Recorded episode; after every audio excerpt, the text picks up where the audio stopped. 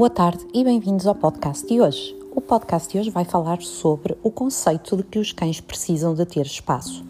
Existem muitas pessoas que uh, não têm cão porque vivem num apartamento e existem muitas pessoas que esperam até ter uma casa com um jardim grande, um quintal grande ou um espaço exterior ou vários espaços exteriores e quanto maiores, melhor para ter uh, um cão ou vários cães.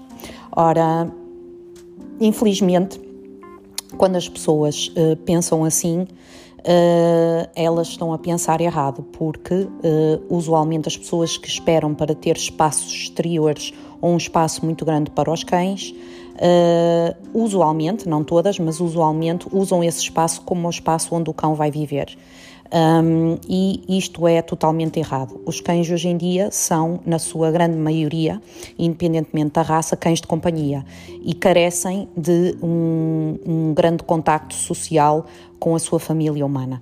Quando têm muito espaço, os cães são, um, eu diria até descartados para o quintal ou o jardim ou, ou esse sítio maravilhoso que têm lá fora. Ora bem, o que acontece é que as pessoas moram dentro de casa, não moram nos jardins. E uh, o cão dorme lá fora, portanto passa 7 horas, 8 horas, 9 horas, 10 horas que sejam, lá fora à noite, a dormir sozinho. Uh, as pessoas acordam em casa, o cão continua lá fora sozinho. Um, e usualmente, se for um dia de semana e as pessoas tiverem uma vida mais ou menos regular, elas vão se arranjar e sair para o trabalho, o que quer dizer que se tiverem um contacto de 10, 15 minutos com os cães é muito. Portanto, um, o que vai acontecer é que as pessoas arranjam-se dentro de casa, uh, saem cá fora, uh, dão comida ao cão, uh, fazem umas festinhas, entram no carro e vão-se embora para o trabalho. E vão passar umas outras 7, 8, 9 horas que sejam, em que o cão vai ficar outra vez sozinho. E agora as pessoas chegam a casa. As pessoas chegam a casa e uh, vão para dentro de casa para uh, começarem a preparar o jantar, a tratar dos filhos, a, a, fazer coisas que tinham para fazer, arrumar coisas, tratar da roupa, isto e aquilo. Uh, algumas pessoas passam algum tempo cá fora, e este é o tempo real que passam com, as pessoas, com os cães, em que ficam algum tempo cá fora a, um, a brincar com eles a, e a fazer umas festas e tal.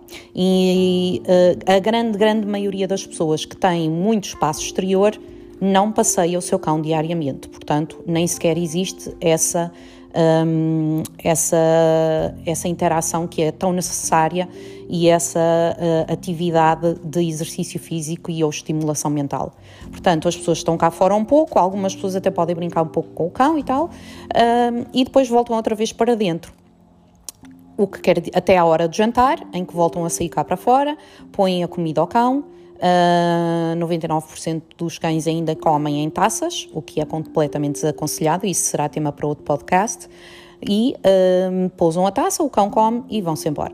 E então, no total, se nós formos a ver quanto tempo é que as pessoas, é que as pessoas passam realmente, efetivamente, ao lado dos cães, uh, eu vou ser aqui muito positiva e muito simpática e dizer que se for uma hora e meia, duas horas é muito.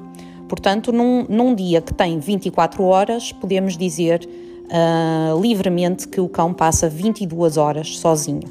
Isto não é vida para nenhum cão, ok? O que acontece com os cães que passam 22 horas sozinhos, uh, no, sempre no mesmo espaço, que uh, pode ser gigante, mas não deixa de ser uma prisão domiciliária ou um quintal de, que passa a ser uma prisão, um, estes cães têm uh, imensos problemas e desenvolvem imensos, imensos problemas.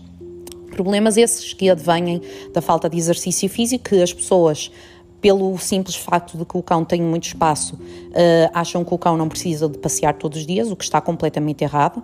Um cão que tenha 10 hectares ou que viva num apartamento sem varandas deve ser passeado no mínimo duas vezes por dia.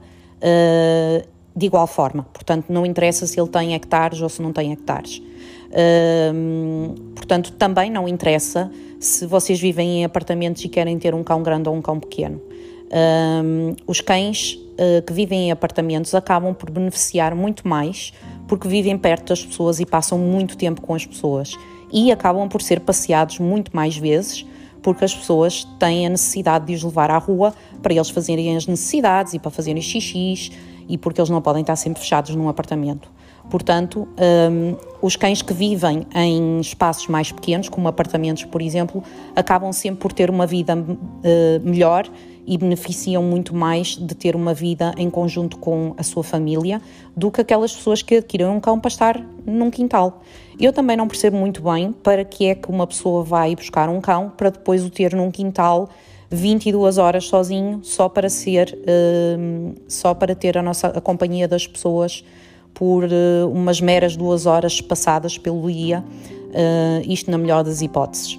Claro que nem vou falar na altura do inverno, quando está frio, quando está muita chuva, as pessoas nem sequer passam tanto tempo cá fora, no jardim, uh, no quintal, e sequer, nem sequer estão tanto tempo com, com os cães. Portanto, a ideia de que os cães precisam uh, de espaço é uma ideia errada, é um mito. Um, agora, obviamente que quem tem espaços exteriores, como jardins, um, quintais e tais aqueles hectares fantásticos, pode fazer uh, uso deles de uma forma benéfica para ambos. E eu vou dar um exemplo prático. Eu própria já vivi, neste momento estou a viver num apartamento que tem varandas, mas já vivi em casas com uh, pátios e jardins e espaços. E, e, o que é que acontece?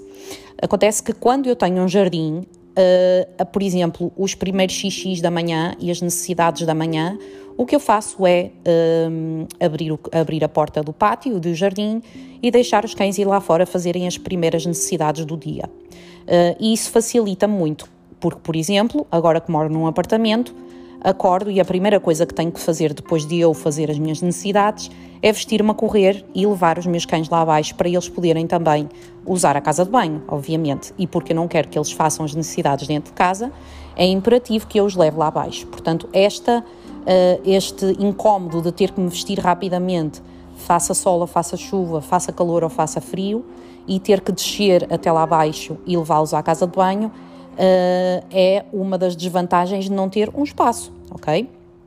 Portanto, o espaço, uh, o espaço ele existe, uh, o espaço existe e é benéfico, mas só para algumas coisas.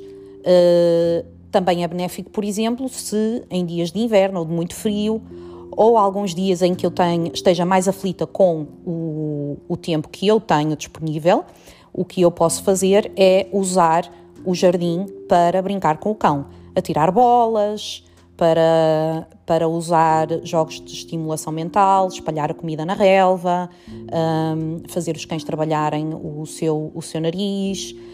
Um, ter um jardim ou ter um espaço superior para os cães apanharem sol é ótimo, apesar de que isso pode ser feito também dentro de casa. Portanto, uh, existem sim vantagens em ter o espaço, mas é preciso uh, acabar com o mito de que os cães precisam de espaço. Os cães não precisam de espaço de forma absolutamente nenhuma. O que os cães precisam é de sair. O espaço que eles precisam está no exterior, está fora de casa. É esse espaço que eles precisam. Eles precisam de sair diariamente, eles precisam dar caminhadas à beira-mar, uh, sempre com a vossa companhia, eles precisam de ir até ao mato, correr no meio das árvores, eles precisam de de ir até um parque para cães e apanhar umas bolas, brincar com alguns cães que sejam que seja adequado. Eles precisam desse tipo de liberdade, mas é uma liberdade e é um, uma atividade que é dada pelos tutores, controlada pelos tutores e dada fora de casa. Depois eles voltam para casa e a casa é o seu lugar seguro, é o lugar onde eles dormem aos pés dos tutores, onde eles se põem debaixo das secretárias quando, quando os tutores estão a trabalhar, onde eles dormem no sofá ao lado do tutor quando ele está a ver um filme. E esta, esta interação e este contacto social com a sua família humana é precioso, eh, é indispensável para manter o bem-estar do cão. E eh, eu diria que para quem tem cães e quer ter cães e aprecia a companhia dos cães, eles têm um defeito enorme que é viver pouco e, como tal, eh, podermos usufruir da sua companhia em casa é, sem dúvida, uma das grandes, das grandes eh, vantagens que nós devíamos usufruir, porque eles vivem muito menos que nós e nós, eles têm um, um, uma influência na nossa vida muito grande. Portanto, um, para sumarizar, uh, vamos esquecer a ideia de que ter um jardim gigante é indispensável. Uh, não é indispensável, é totalmente dispensável. Um, e se tiverem um jardim gigante, fantástico, usem-na, usem-no uh, de forma a, a, vos dar aquelas pequeninas benesses, mas acima de tudo pensem que, que, o cão tem que viver dentro de casa com as pessoas, independentemente do jardim que tem. Uh, quando vocês estão em casa, o cão deve estar em casa convosco e o cão tem que passear todos os dias. Portanto, espero que isto vos faça refletir sobre a ideia de que o cão precisa de espaço e um, falaremos mais sobre uh, o tema uh, de dar a comida numa taça num próximo podcast. Se tiverem dúvidas, vão até ao Instagram, ao meu Instagram, que é Cláudia Stanislau Dog Training, um, e uh, coloquem-me dúvidas por DM, que eu terei todo o gosto em retirá-las. Obrigada a todos e até ao próximo podcast.